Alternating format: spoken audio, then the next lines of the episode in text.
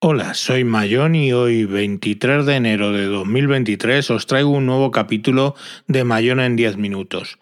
Os voy a contar todo lo que he comprado para mi nuevo setting eh, del, equipo y eh, bueno, pues empezamos por un eh, micrófono dinámico SM58 de Shure. yo tenía desde hace 10, 12 años un XM8500 de Behringer, que era un clon de este micrófono y pues me funciona muy bien, me ha funcionado muy bien.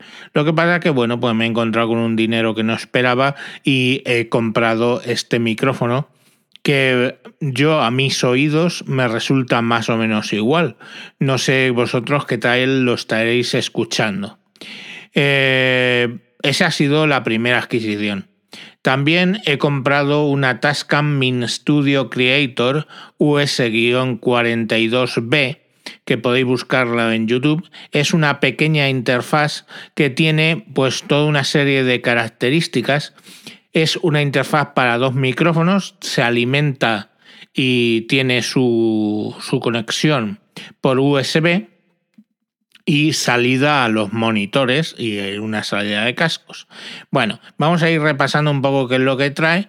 Trae unos tres eh, botones para meter pads o mensajes, por ejemplo.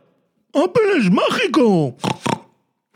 Eh, y también tiene para meter efectos. Esto es un efecto, estoy grabando con una voz muy confusa. Luego tiene también para meterle reverb. Esto sería con reverb. Es la opción donde se puede ver que tiene una reverberación importante. Y eh, bueno, tiene dos micrófonos que tienen tres posiciones. Eh, se puede poner micrófono de 48 voltios, micrófono normal o instrumento. Entonces eh, ahí podríamos meter, son dos conectores híbridos Canon y, TRS de un cuarto de TS, perdón, no, TRS de un cuarto de pulgada y eh, bueno, pues eh, o por un método o por otro, pues lo podemos gestionar. También tiene dos perillas, una para los cascos y otra para los monitores y en la parte frontal tenemos la toma de cascos, una toma de cascos eh, TRS con lo cual podemos poner los cascos del, teléfono y una toma de micrófono pequeña de tres y medio, con lo cual, por ejemplo, estos cascos que, vienen con dos clavijas se pueden poner. Una entrada de auxiliar para, por ejemplo, si queremos conectar un teléfono, pues en tres y medio pulgadas se puede conectar ahí. Y luego un botón que cambia de on a off la parte de loopback. De modo que si tenemos estamos recibiendo algo del ordenador, lo podemos volver a meter en el máster. Por ejemplo, podemos de ese modo grabar eh, música desde el propio eh, sistema, ¿no? Del propio sistema operativo. Lo mandamos a la interfaz y la interfaz lo devuelve para la grabación. Es una de las opciones.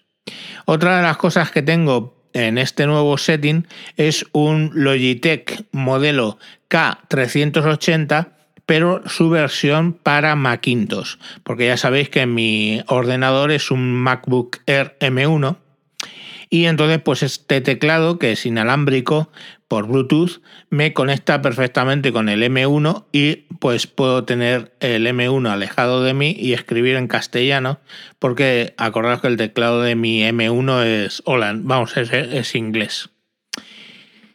Eh, y por último eh, tenemos que he comprado un monitor curvo que dice aquí es marca Samsung con el modelo LS34A560UXUXEN.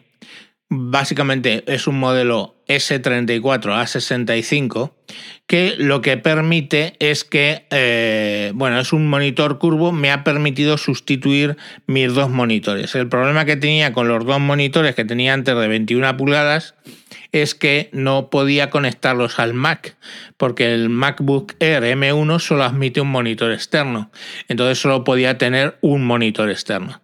De esta manera yo conecto el Samsung al eh, MacBook Air y tengo una superficie pues casi de 80 centímetros, mm, como casi las dos pantallas, de hecho mm, básicamente son como, como dos pantallas normales para poder... Eh, trabajar, ¿no?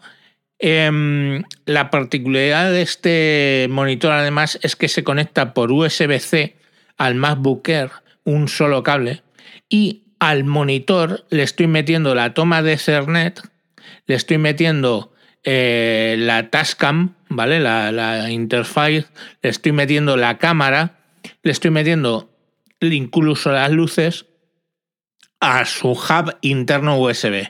Y toda esa información, la de la Tascam, la de la cámara, etcétera, me la pasa al MacBooker por ese único canal USB-C que tiene. Además, por ese USB-C alimento al portátil. O sea, el monitor está alimentando al portátil, con lo cual me ahorro tener que estar utilizando el eh, cargador original. Em, una cosa que sí que vi es que entonces iba a estar constantemente cargando. Y para ello me instalé una aplicación que se llama Aldente, tal, tal cual, Aldente, al dente, todo junto, que lo que permite es gestionar la batería y cuando, pues por ejemplo, ponerla en descarga hasta el 20%.